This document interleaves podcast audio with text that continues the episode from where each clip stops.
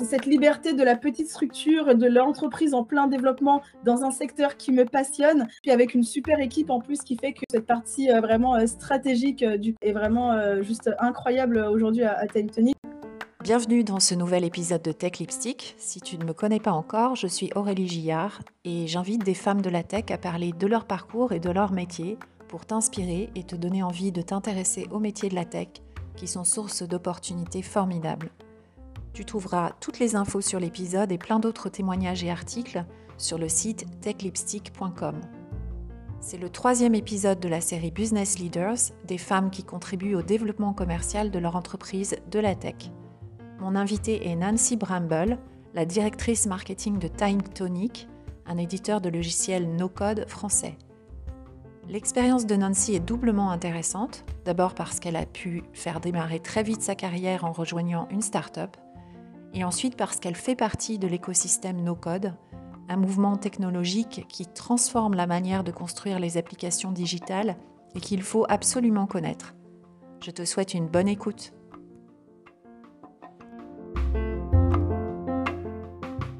Salut Nancy. Salut Aurélie. Bienvenue, bienvenue sur Tech Lipstick. Merci d'avoir euh, répondu favorablement à mon invitation. Merci à toi déjà pour l'invitation. Je vais te laisser te présenter rapidement pour que euh, ensuite euh, on rentre dans les détails. Donc vraiment quelques phrases. Qui es-tu? Alors, je m'appelle Nancy Bramble. je suis aujourd'hui directrice marketing chez un éditeur de logiciels euh, qui s'appelle Time Tonic. Euh, je vis en région euh, parisienne et je suis une passionnée de tech et ça depuis, depuis toute petite. Ma mère a toujours adoré tout ce qui était nouveauté quand justement c'était l'avènement vraiment d'Internet à usage personnel. Enfin, depuis que je me rappelle, hein, j'ai toujours, j'ai toujours eu Internet à l'école primaire, faire les devoirs comme ça, commencer à manipuler Excel pour faire ses petits plannings, les devoirs sur Word. Euh, et puis à l'époque, il y avait aussi les CD-ROM avec les encyclopédies, les jeux interactifs euh, de type Adibou. Enfin, en fait, euh, ça a vraiment, sur le niveau personnel, la tech a toujours été justement dans ma vie. Et puis, de la même manière, j'ai aussi, je pense qu'il y a un film qui m'a vraiment marqué. c'est Intelligence artificielle de, de, Stephen Spielberg que j'ai vu au cinéma étant petite et que en fait euh, j'ai revu euh, assez régulièrement au fur et à mesure que je grandissais et euh, c'était intéressant parce qu'à chaque fois du coup je le regardais d'un nouvel œil jusqu'à il y a quelques années où j'ai vraiment compris la signification profonde du film qui est en fait un, conte un peu tragique mais, mais en même temps que je trouve très beau donc, donc voilà pour la partie passion tech. Ça a donné une orientation du coup à tes études. Qu'est-ce que tu as fait comme études Alors ça n'a pas directement impacté mes études. J'ai commencé donc par euh, un DUT en technique de commercialisation. Donc, euh, c'est une formation euh, généraliste sur le management et les techniques de vente, bien que très orientée quand même sur, sur le marketing. J'ai ensuite fait une licence en marketing et développement durable. Parce que le marketing, le développement durable, c'est vraiment un centre d'intérêt pour, pour moi. Également, je pense, transmis par, par mon éducation. Et ensuite, un master ingénieur d'affaires donc, euh, j'ai vraiment à ce moment-là quitté le marketing pour m'orienter euh, beaucoup plus sur, euh, sur la vente et la gestion de, de, projets à haute valeur ajoutée. Et quand je dis quitter, c'est un bien grand mot parce que pour moi, les sujets vont très bien ensemble. Pendant ce master, justement, tu as eu l'occasion d'utiliser des outils qui t'ont enfin, ouvert un peu la porte à ce que tu allais faire après? Alors, il se trouve que pendant ce, master, j'étais en alternance chez mon employeur actuel, donc Time Tonic. donc, effectivement, j'ai été introduite justement à cette, à cette solution. et puis, j'arrivais déjà moi-même avec mon bagage justement d'outils collaboratifs. pendant les études, en général, on fait beaucoup de travaux de groupe et c'est important mmh. justement de pouvoir s'organiser à distance et, si possible en dehors de, de, Facebook et Google Drive. Donc, j'avais commencé à utiliser Trello, Asana, euh, pas mal de petits outils collaboratifs comme ça, euh, assez simples, mais qui étaient euh, assez pratiques justement pour de la gestion de projet en équipe. Donc, je suis arrivée avec ces outils et puis finalement, je me suis rapidement convertie à, à, Time Tonic et donc je les ai vite remplacés. Tu peux nous expliquer justement de quoi il s'agit? Alors, Time Tonic, c'est euh, une plateforme no-code. Il faut d'abord comprendre que justement, le no-code, c'est la possibilité de pouvoir créer des solutions euh, sans connaissance en programmation. Euh, on va par exemple avoir des solutions comme Webflow et Wix qui permettent de créer des sites internet sans écrire de code. Canva qui est plus côté PAO, donc justement permettre de créer du contenu graphique en se passant d'outils un peu plus complexes comme euh, Photoshop ou, euh, InDesign. Et puis, on va avoir toute la partie applicatif et automatisation de processus comme Zapier, Make ou ben, justement TimeTonic qui permet facilement de créer des applications métiers, donc des applications qui vont permettre de gérer des ressources humaines, des projets ou des interventions terrain sans écrire encore une fois une seule ligne de code. Effectivement, on ne va pas tous être égaux justement euh, sur ce type d'application. Euh, moi, ça a été assez intuitif puisque je baigne la, tech depuis toujours. Puis, bah, Time Tonic, j'ai pu être formée directement euh, en interne en créant justement les différents supports de, formation à l'époque. Donc, ça s'est fait assez naturellement. Il y a des outils qui vont être beaucoup plus intuitifs que d'autres. En général, c'est ceux qui vont répondre à une fonction. je pense par exemple à Zapier qui permet de connecter des applications entre elles pour automatiser des processus. Euh, en fait, au moment où on va créer son premier zap, qui va euh, prendre allez, euh, trois minutes, on comprend tout de suite comment créer toutes les autres. Donc l'application, enfin la, formation est quasiment invisible en fait. Et euh, sur Canva, euh, je pense un peu pareil. Bon, je parle vraiment de mon expérience personnelle. Après, on va avoir des outils plus complexes comme euh, Webflow où il faut comprendre comment on bâtit un site internet et qui a une interface peut-être un petit peu plus avancée que ce que va proposer Wix. je me rappelle, dès ma première année d'études, je créais justement régulièrement des sites internet pour les différents projets en cours sur Wix. Et on était vraiment sur du glisser-déposer. Donc, euh, pareil, assez intuitif. Euh, oui, il y a un temps de, formation en fonction de la complexité euh, de l'outil, en fonction aussi après du niveau de, départ de chaque personne. Est-ce que tu penses que ces outils-là, ils vont devenir très présents dans la vie de l'entreprise, dans la vie des entreprises? J'en suis persuadée. Euh, on aime beaucoup dire que le premier outil no-code, euh, c'est Excel. C'était une feuille de calcul à la base, sauf qu'aujourd'hui, personne ne sait ou n'utilise en tout cas Access, qui était vraiment la base de données de, euh, de Microsoft. Excel, c'est vraiment aujourd'hui imposé. C'est vraiment le premier outil qui a généralisé la création d'applications par des personnes non techniques. Puis là, avec l'avènement justement euh, du no-code euh, et cette grosse accélération qu'on constate depuis, euh, depuis ces dernières semaines, voire ces derniers mois, j'en suis, j'en suis plus que persuadée. Le côté qui est chouette, c'est que tu vois, autant quand il s'agit d'apprendre à coder, c'est quelque chose sur un temps long et tu peux difficilement t'y mettre sans, sans, décider que tu vas y consacrer une grosse partie de ton temps et de ta carrière. Autant là, pour les outils no-code, c'est vrai qu'après quelques semaines euh, d'investissement, euh, tu peux vraiment avoir une bonne maîtrise des outils.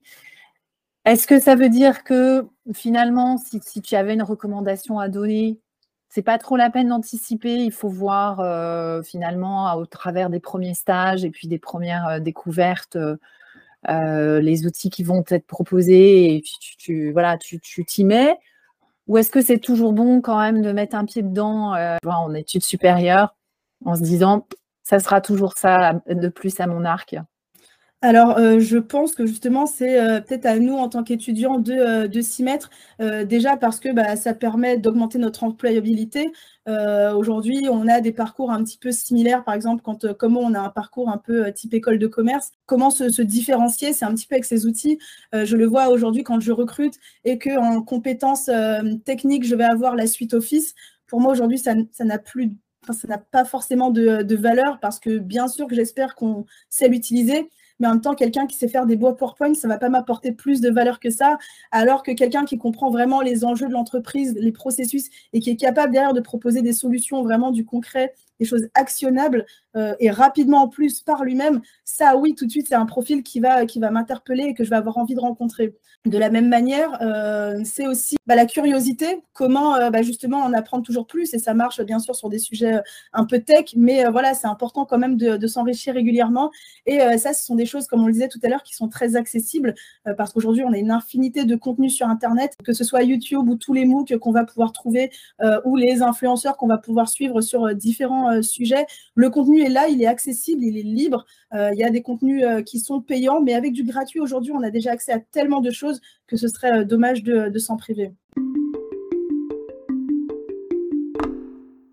Ce qui est aussi très intéressant justement et qui euh, sur cette expérience, c'est que euh, je suis vraiment arrivée au début de la commercialisation de, euh, Time Tonic. Après plusieurs années justement de, développement, d'alpha testeur, bêta testeur, il est arrivé un moment où on a considéré qu'on avait un produit qui était commercialisable et c'est à ce moment que j'ai été, que j'ai été recrutée donc par notre fondateur Jean-Michel Durocher.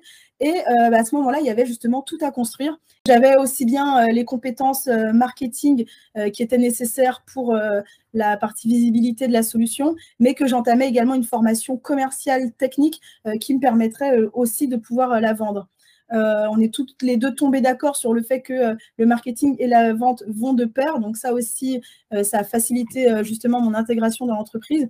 Et puis, il a fallu aussi beaucoup documenter cette solution, créer les supports et puis, euh, par la suite, une fois qu'on a signé euh, les premiers projets, euh, bah, directement aller sur la partie paramétrage de la solution, donc la configuration, le service après-vente. Donc, ça m'a permis vraiment de comprendre bah, finalement l'ensemble du parcours en fait de nos utilisateurs depuis bah, le moment où ils découvrent notre solution grâce à un article de blog, un webinar ou un post sur les réseaux sociaux, jusqu'à ben, une fois qu'il a signé et puis comment on peut continuer à le satisfaire avec des évolutions. Et euh, je pense que euh, c'est en ayant démarré comme ça euh, que je suis aujourd'hui parfaitement à l'aise dans mes missions et que j'arrive concrètement à comprendre surtout mes utilisateurs, donc ceux à qui, à qui je m'adresse et ceux en plus que je dois et les clients que je dois aussi aller trouver. C'est top, en fait, ça répond, tu vois, à un besoin, je trouve, très important pour des gens qui veulent faire du marketing. C'est euh, ne pas être dans sa tour d'ivoire et bien connaître euh, les clients, le business, euh, comme tu dis, tous les besoins des utilisateurs, leurs, leurs irritants, enfin tout ça. moi, c'est un peu ce qui m'a fait quitter le marketing dans les grands groupes, c'est-à-dire que tu vois, c'est des environnements où tout est très très siloté où en fait tu vas faire une petite partie de la mission. Par exemple, tu vas t'occuper du site web, et encore, tu vas t'occuper peut-être juste d'une toute petite partie du site web, tu vois ce que je veux dire, parce que les équipes sont très grosses. Hein. Et ça, c'est un peu le côté euh, à la fois frustrant et à la fois, pour moi, assez contre-productif, qui est que euh, ça fait euh, des équipes marketing un petit peu déconnectées de la réalité, même si on peut faire tout ce qu'on peut pour bah, essayer d'aller sur le terrain, faire des focus group, etc. Donc ça, c'est chouette. Je te rejoins parfaitement là-dessus sur les expériences que j'ai eues avant, euh, avant Time Tonic, justement, donc euh, les différents stages que j'ai euh, fait pendant mes deux premières années d'études et ensuite l'alternance que j'ai fait sur ma troisième année, eh bien, c'était justement des, des, expériences justement qui étaient très, très orientées justement sur des fonctions précises du, du, marketing. Donc, à ce moment-là, ça collait parfaitement puisque je découvrais, cette, je découvrais le marketing. Donc, ça m'a permis de vraiment me spécialiser sur la gestion des réseaux sociaux, le développement d'un réseau, euh, la création d'événements, euh, comment faire un média planning. Enfin, voilà, j'ai pu travailler sur des missions vraiment très, très spécifiques, mais qui m'ont permis justement de voir l'ensemble des euh, missions marketing et surtout de, bien maîtriser ces compétences-là. Et ce qui m'a permis, après justement arriver à Time Tonic, bah, de voir plus large. Et donc, je pense que l'expérience grand groupe, ou en tout cas fonction très, très spécifique, pour démarrer, c'est bien, pour vraiment euh, valider ces expériences. Mais après, oui, euh, c'est sûr que euh, la liberté et la marge de manœuvre qu'on peut avoir dans une plus petite structure, déjà, c'est beaucoup plus épanouissant sur le plan personnel, mais c'est aussi justement beaucoup plus enrichissant puisqu'on arrive, comme tu le dis, à mieux comprendre notre interlocuteur et du coup lui adresser le, bon message. Il y a vraiment des particularités sur certaines euh, fonctions marketing. Si tu prends l'analyse hein, des données, enfin tout ce qui est analytics, c'est vrai que euh, pour le coup, c'est quand même, il faut être très spécialisé parce que euh, c'est très technique. il faut apprendre tout le temps, il faut tout le temps s'adapter. Et tu vois, aujourd'hui, moi, si je, recrutais une personne pour m'aider sur marketing, ce serait sur cette partie-là. Je pense que c'est, voilà, le reste, il faut de l'expérience, mais voilà, on n'a pas les mêmes contraintes, en tout cas, je trouve, de technique. Parfaitement d'accord. Quelle est pour toi la prochaine étape? Là, tu es déjà à un niveau qui est super pour, pour ton expérience.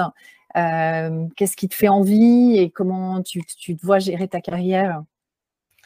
Euh, alors effectivement, c'est vrai que je suis déjà à un niveau euh, avancé euh, que je pense que j'aurais pas pu imaginer en démarrant là il y, a, quelques années. Mais j'ai encore pour le coup beaucoup beaucoup à apprendre.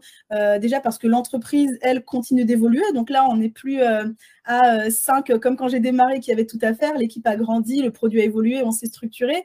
on arrive à une étape aujourd'hui où justement on, on va euh, sur la partie euh, justement onboarding, développement international, euh, développement d'un réseau de partenaires. Donc, c'est encore des nouvelles choses à prendre, à tester et puis à, et puis à mettre en place. Et puis, dans le même temps, il y a des compétences que j'ai aussi envie, moi, d'avoir personnellement.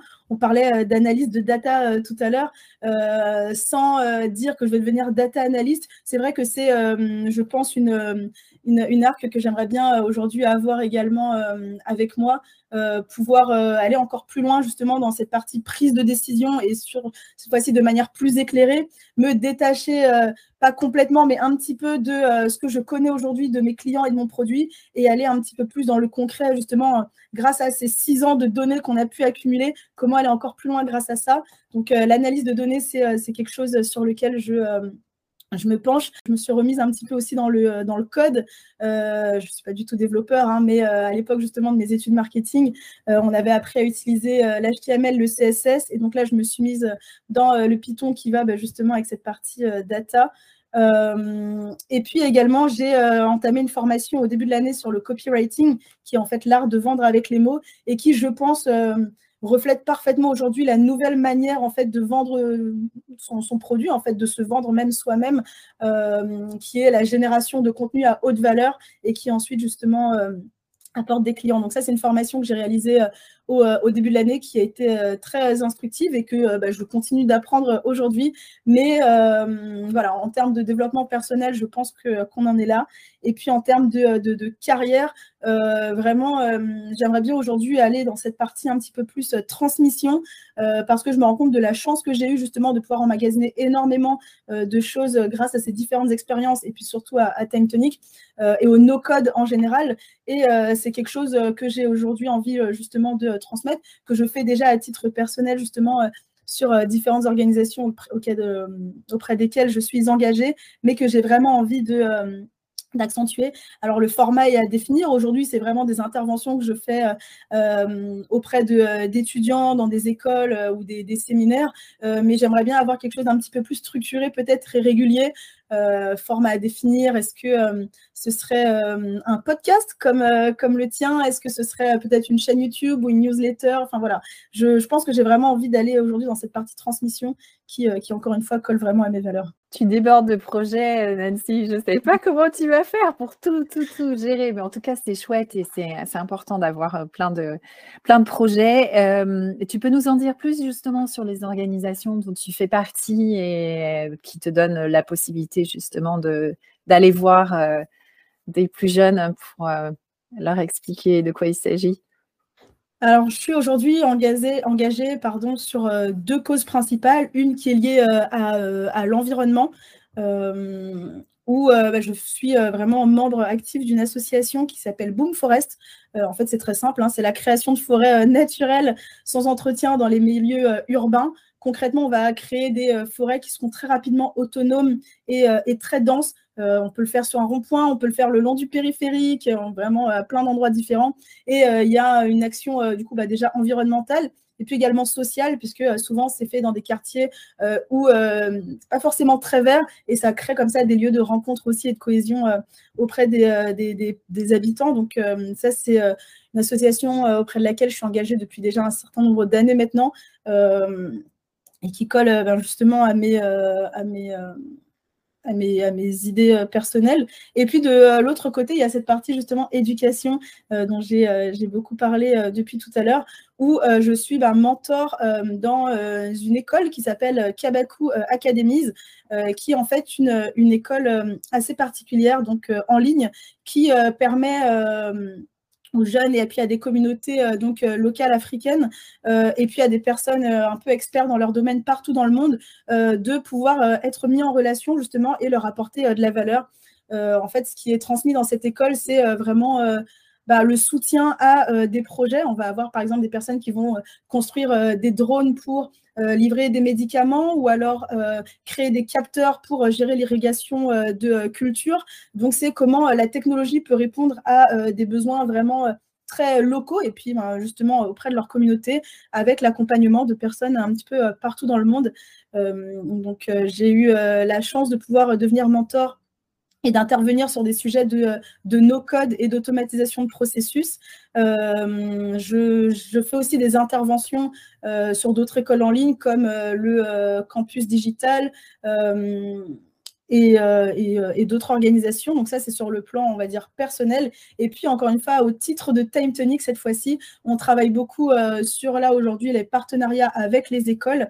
donc, ben, avec par exemple la Wild Code School, euh, qui est une école euh, digitale implantée sur une trentaine de sites aujourd'hui euh, partout en Europe, et d'autres, pour vraiment arriver cette fois-ci et généraliser le no-code, le rendre aussi accessible que les Excel aujourd'hui, par exemple, dans ce type de formation. Avec quoi? L'idée que, comme on disait tout à l'heure, ça va devenir incontournable dans le milieu professionnel et que c'est important de acculturer un maximum de gens, c'est ça?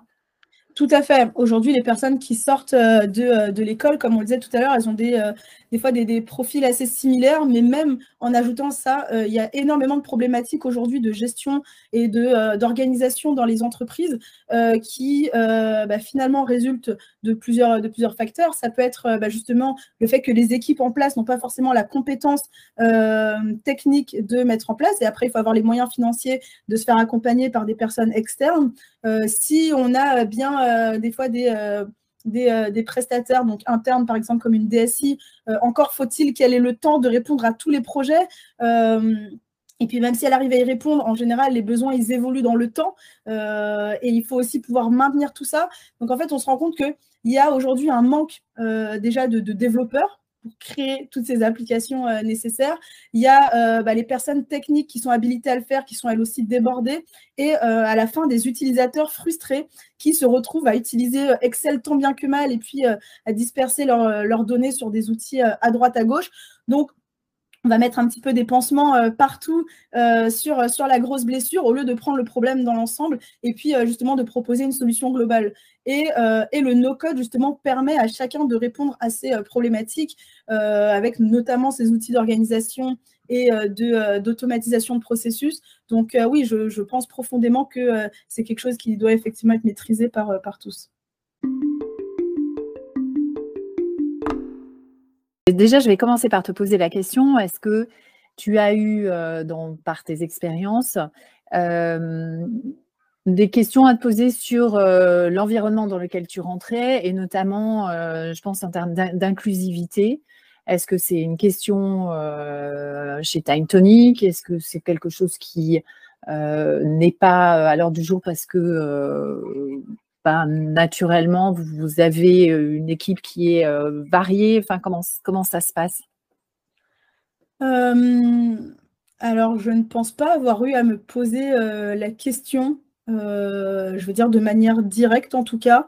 en, tant que, en tant que femme dans la tech, déjà, j'y suis arrivée assez, assez tard, on va dire, par rapport au total de mes expériences. Donc, ça, c'est pas quelque chose qui a été, qui a été marquant pour moi. Et puis, même au sein des, au sein des entreprises dans lesquelles j'étais avant, qui n'étaient du coup pas dans la tech, mais pour lesquelles j'avais besoin justement de maîtriser un certain nombre d'outils. ça, au contraire, justement, était un avantage pour moi de pouvoir apporter ces, ces, ces connaissances, cette maîtrise, on va dire, des, des solutions en ligne à Time c'est euh, vraiment une question qu'on se pose aujourd'hui, enfin qu'on se pose non, euh, qui pour nous est justement, euh, on va dire, logique.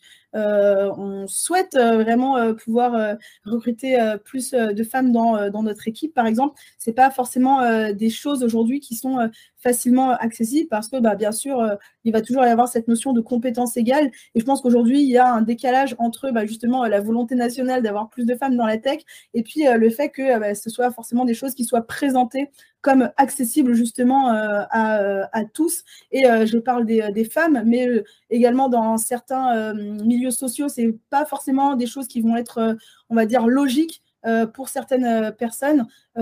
Et je pense que euh, bah, le no-code est justement une, euh, réponse à euh, cette notion d'accessibilité et d'inclusivité. Mais il y a tout un discours sur la tech en général qu'il faut effectivement généraliser. Je pense que tu vois, pour avoir discuté avec d'autres personnes de la communauté, cette inclusivité, elle ne va pas de soi.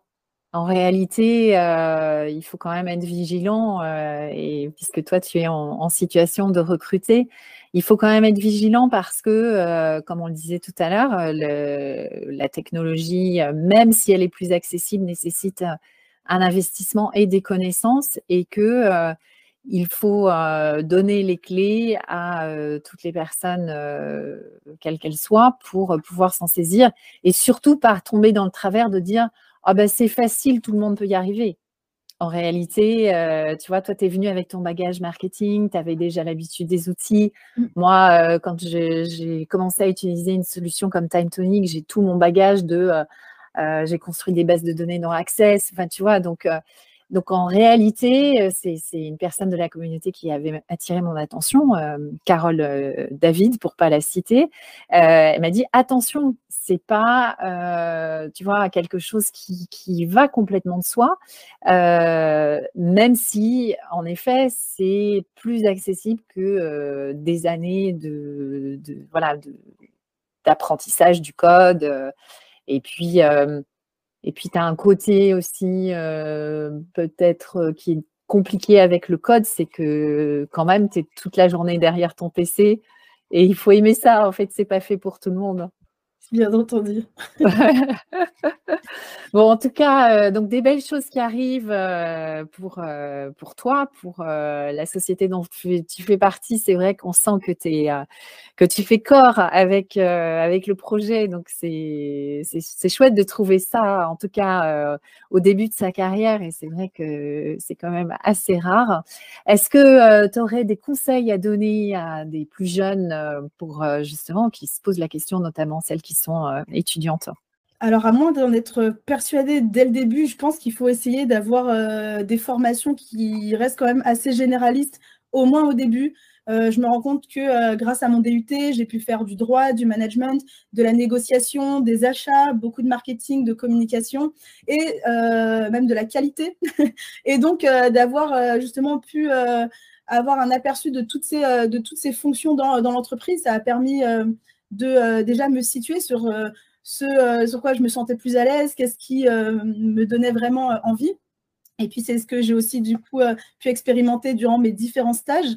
ne pas systématiquement faire la même expérience et se spécialiser trop dès le début. C'est comme ça que j'ai pu, justement, chaque fois au travers de mes stages, tester différentes choses euh, et, puis finalement, arriver à mon master, passer sur encore un autre métier. Je pense que voilà, il faut vraiment euh, en profiter, tester et jouer comme ça pendant ces cinq années d'études, surtout quand on a des parcours un peu type école de commerce comme, euh, comme le mien, où on a la chance de toucher à beaucoup de choses, euh, vraiment y aller et ne pas croire que ce qu'on pensait euh, en première année sera vrai en dernière. Euh, ça l'est absolument pas et j'en suis, j'en suis la preuve.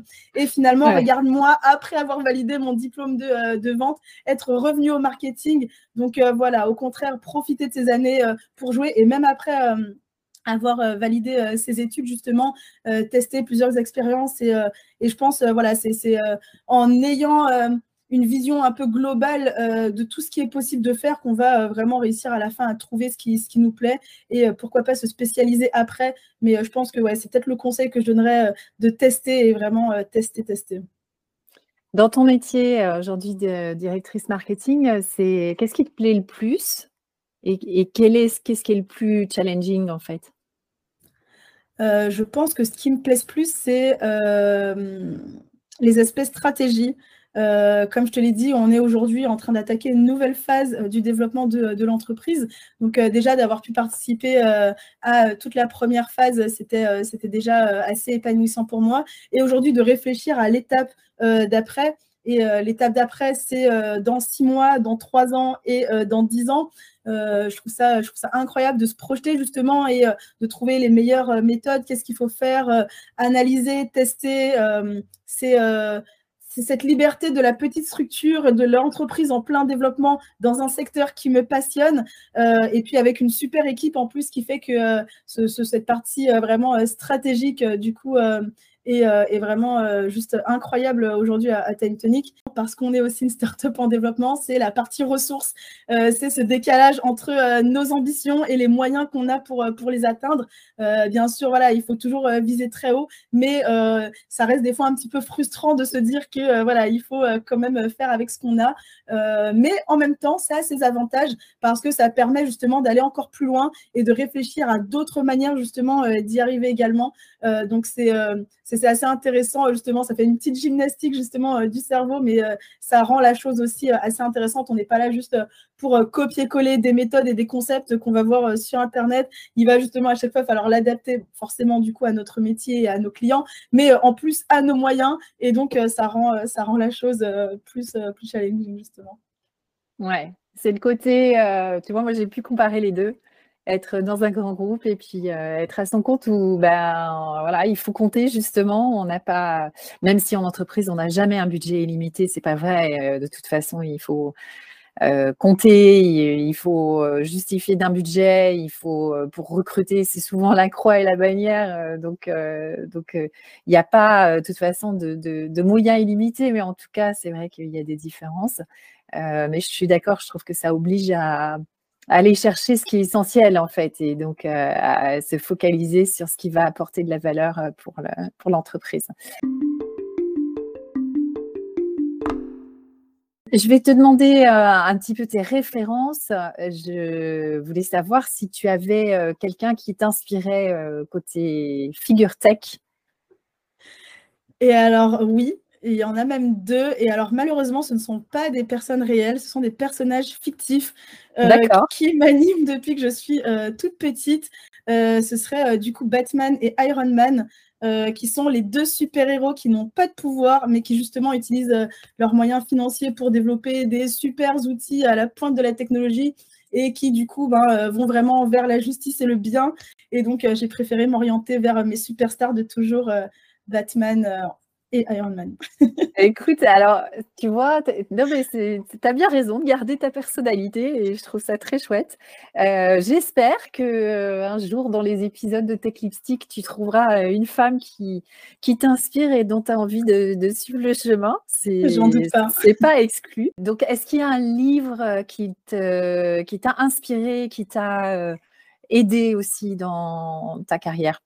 Un euh, qui est aujourd'hui la référence en tout cas euh, pour, euh, pour moi, qui s'appelle donc Building a Story Brand, qui est un livre donc de Daniel Miller, Donald Miller, pardon, mm.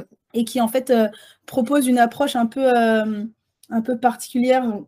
Je peux même dire que c'est un changement de paradigme, mais finalement pas tant que ça, c'est juste la, expliciter ce qui, ce qui est déjà aujourd'hui existant et fonctionne très bien, et qui en fait donne une méthode pour vraiment se, connecter avec son, utilisateur ou, ou, son client d'ailleurs. Et c'est comment avoir l'ultime avantage compétitif. Hein, donc c'est vraiment aider le consommateur, donc notre client, à comprendre les bénéfices, à utiliser notre produit, etc. Donc ça, c'est la, base du marketing. Mais en fait, on le fait en euh, utilisant sept points, on va dire, un petit peu universels euh, se réfèrent aujourd'hui toutes les histoires euh, qui, qui, existent, notamment toutes celles qui portent un petit peu sur la notion de quête, comme Harry Potter, Star Wars ou Le Seigneur des Anneaux, par exemple, et qui en fait se résument assez facilement. Hein. Je vais avoir un personnage euh, qui a un problème, qui va rencontrer son guide, qui lui donne son plan et puis euh, lui donne une mission justement euh, à, réussir. Et puis ce personnage, il va évoluer, il va se transformer et en fait, à la fin, il va bah, réussir justement cette quête. c'est très bien expliqué justement avec le parallèle autour de ces différentes histoires, très facile à comprendre, mais on se met tout de suite dans la tête justement de notre client. ça permet de sortir des travers. Je pense que beaucoup de commerciaux ont et que beaucoup de gens pensent que les commerciaux sont, euh, c'est qu'en fait, on n'est pas le héros de notre histoire. On doit se positionner en fait comme un guide, un conseiller, un consultant. Et le héros, en fait, c'est notre client. Et c'est comment lui, lui donner toutes les clés en fait pour que lui-même s'épanouisse et, euh, réussisse sa, quête. Donc, on comprend en fait qu'est-ce qui le motive, hein, vraiment, pourquoi il l'achète, euh, comment on peut simplifier son message justement pour, euh, pour qu'il soit vraiment compris par tous et qu'il puisse ensuite ben, passer, passer à l'action? Et donc, ensuite, comment adapter ces messages sur ces différents canaux, sites internet, plaquettes, réseaux, etc. Mais donc, c'est vraiment une approche qui, est très particulière, simple et euh, et, efficace. Et euh, ce que j'apprécie d'autant plus, euh, c'est qu'en fait, ce n'est pas quelque chose qu'on peut uniquement appliquer au business. En fait, on va vraiment pouvoir bah, transformer la manière après dont on parle déjà de qui on est. de ce que l'on fait et en fait qu'est-ce que l'on propose vraiment bah, à toutes les personnes avec qui on interagit au quotidien. Donc vraiment un livre que, que je recommande à tous et qui en plus dispose d'un d'un site internet euh, interactif où on va pouvoir justement euh, venir remplir comme ça des canevas euh, sur ces différents projets qui vont vraiment après devenir des, feuilles en fait qu'on va pouvoir utiliser à chaque fois qu'on va devoir produire du contenu justement. Et il y a tout un tas de vidéos aussi interactives qui, vont encore plus loin sur, sur ce livre. Donc vraiment oui si je devais en recommander un ce serait celui-là. Une grande, grande référence, effectivement, dans le monde du, marketing et notamment dans le monde de la, de la marque, euh, de la construction de la marque. Euh, super. Euh, est-ce qu'il y a une, une émission, quel que soit le format, qui te voilà, qui fait partie de ton paysage? Alors du coup, encore une fois, on va se partir sur du marketing. Cette fois-ci avec, euh, euh, Caroline Mignot, euh, qui est une grosse marketeur et puis CEO de, de Richmaker, qui a un super podcast qui s'appelle donc Marketing Square. je l'ai découverte un peu par hasard, en plus sur une room Clubhouse. je l'ai rapidement suivie sur, sur LinkedIn et en fait, son contenu était tellement intéressant qu'elle a bah, finalement créé ce, super podcast. En fait, on est encore une fois sur quelque chose de très concret et de très simple, donc accessible. C'est euh, des méthodes euh, qui se veulent euh, actionnables, vraiment, des outils efficaces, des ressources concrètes et puis des astuces vraiment très simples pour bah, justement décupler sa visibilité, son autorité et vraiment bah, accélérer ses ventes. on va avoir du contenu qui est clair. Et ce qui est intéressant, c'est qu'on est vraiment bah, sur une preuve par le résultat parce que les invités qu'elle a, ce sont vraiment euh, des, talents du marketing, de la vente ou de l'entrepreneuriat en général, pas systématiquement dans la tech, hein, on est vraiment sur, euh, sur tous les secteurs, euh, mais on peut facilement justement à la fin de chaque épisode mettre une action en place. Donc vraiment un contenu que je, que je, recommande également à tous. Super. et quelle est ton app? Préférée ou préférée ou celle que tu voudrais vraiment, dont tu voudrais vraiment parler là? Euh, alors, je pense que j'ai déjà euh, beaucoup parlé de Type Tonic et c'est dommage parce que c'est vraiment l'application, je pense, que j'utilise euh, le plus aujourd'hui. du coup, je vais me rabattre sur deux autres mini-apps qui, justement, me servent bah, quasiment tous les jours. alors, sur la première, on est sur un plugin donc, de Notion qui s'appelle Save to Notion qui en fait, en fait j'utilise Notion mais aujourd'hui vraiment sur la, la, prise de notes euh, et puis comment euh, ordonnancer mes, idées, vraiment les transformer. Euh, et donc, bah, il y a ce petit, euh, ce petit euh, plugin Google que, euh, que j'ai rajouté sur mon navigateur et qui me permet, en fait, toute la journée, quand j'absorbe comme ça du contenu sur n'importe quelle plateforme, en fait, dès que c'est une interface, dès que c'est une page web, bah, d'appuyer sur mon petit bouton et de tout de suite l'enregistrer donc sur une page Notion où je vais pouvoir rapidement ajouter mes tags. Et une fois que je suis prête à, à, à m'y remettre, justement, je vais aller chercher les des tags qui m'intéressent et je vais tout de suite comme ça pouvoir commencer à éditer mon contenu avant de le partager. Donc euh, c'est vraiment un super euh, outil que je recommande à toutes les personnes qui ont euh, du contenu à produire ou au moins des idées organisées. Et puis ensuite, un basique, mais très très basique, ça va être l'application Note euh, qu'on a sur euh, les outils Apple. Donc, je l'ai sur mon iPhone et, euh, Mac. Et ça me permet, bah, où que je sois, à n'importe quel moment, dès que j'ai quelque chose en tête, de tout de suite le noter et puis après de pouvoir y revenir. Pourquoi pas les rendre collaboratives et puis les transformer en, tâches. Mais voilà, c'est très simple. C'est vraiment des outils qu'on va résumer à du crayon papier, mais du coup en numérique, donc accessible partout et qui vraiment j'utilise au quotidien. C'est clair. C'est super, hein, n'empêche, tous ces outils, on, est quand même super gâtés, je trouve, aujourd'hui. Vraiment. Alors, tu as déjà parlé des causes qui étaient les tiennes. Euh, je crois qu'on a parlé, ouais, les causes, euh, les communautés dont tu fais partie. Donc, je ne vais pas t'embêter avec ça de nouveau.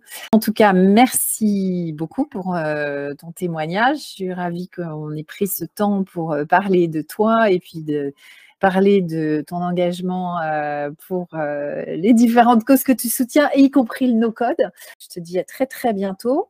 Merci Aurélie pour, pour cette invitation. C'était un super moment qu'on a passé ensemble et j'ai hâte d'écouter cet épisode et, et ceux à venir.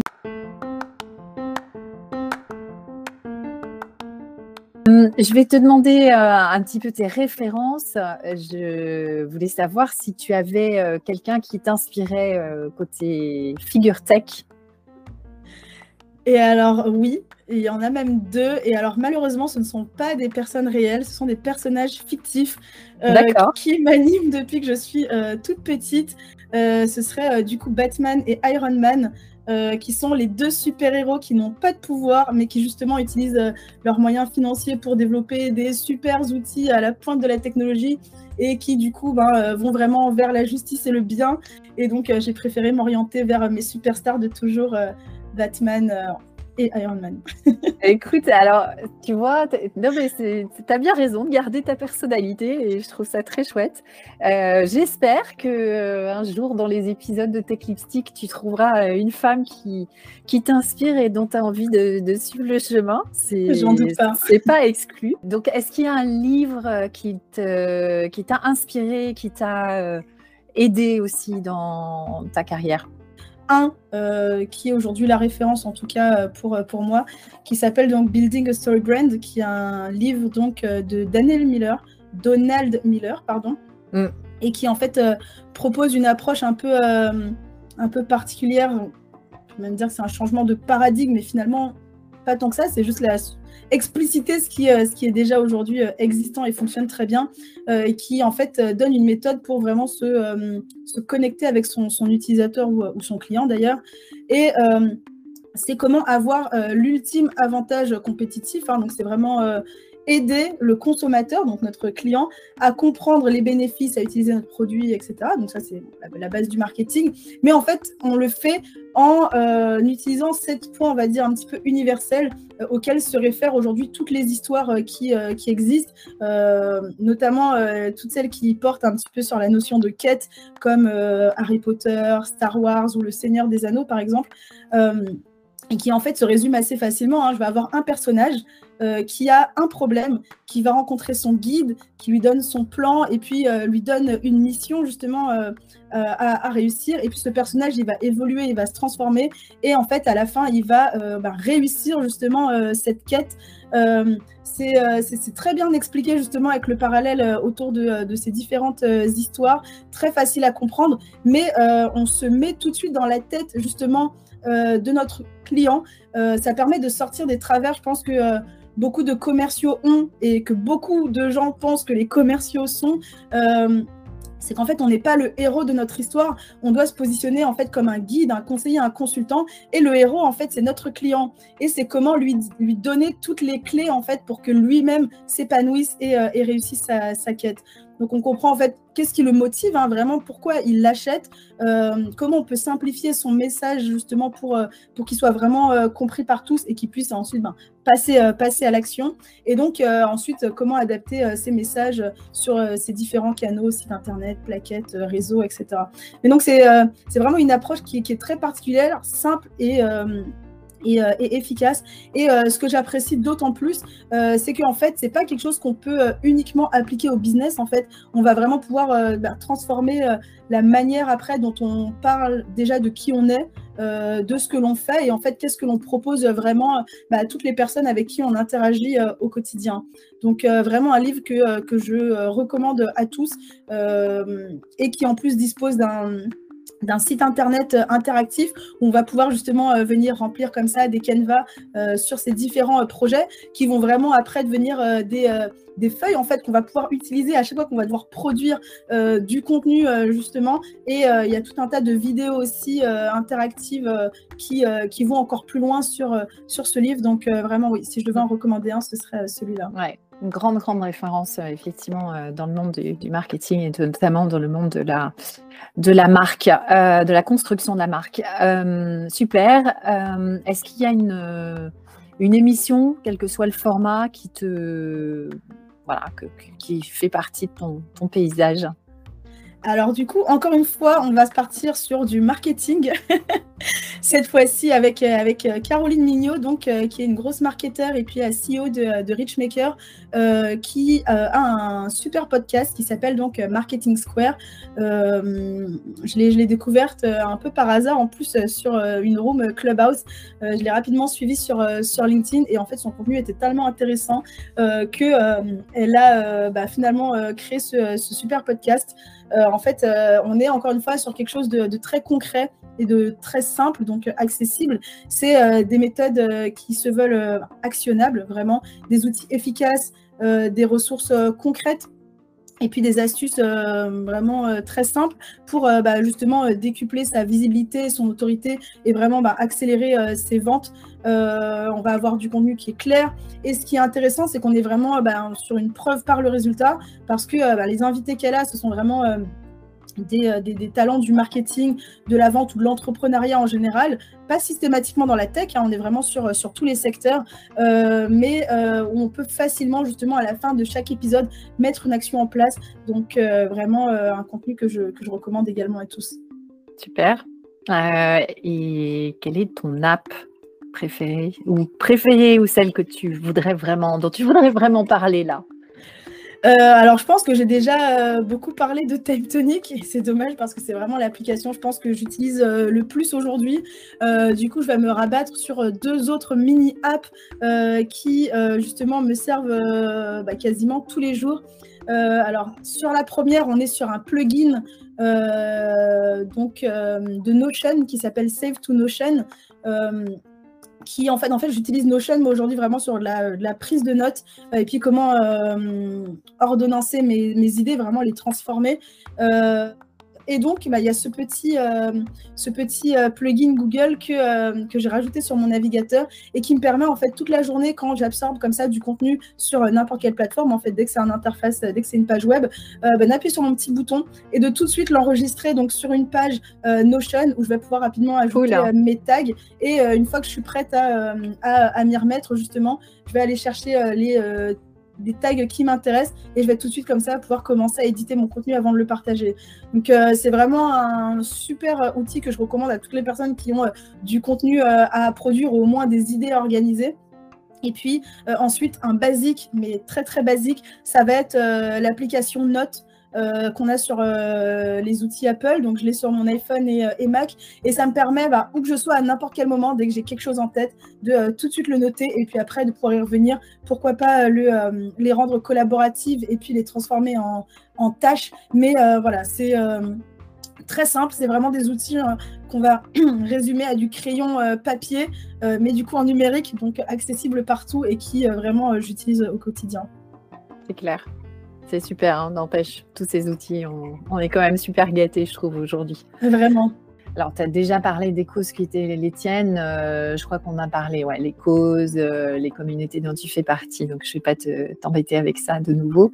En tout cas, merci beaucoup pour euh, ton témoignage. Je suis ravie qu'on ait pris ce temps pour parler de toi et puis de, parler de ton engagement pour les différentes causes que tu soutiens, y compris le no-code. Je te dis à très très bientôt. Merci Aurélie pour, euh, pour cette invitation. C'était un super moment qu'on a passé ensemble et j'ai hâte d'écouter cet épisode et, et ceux à venir.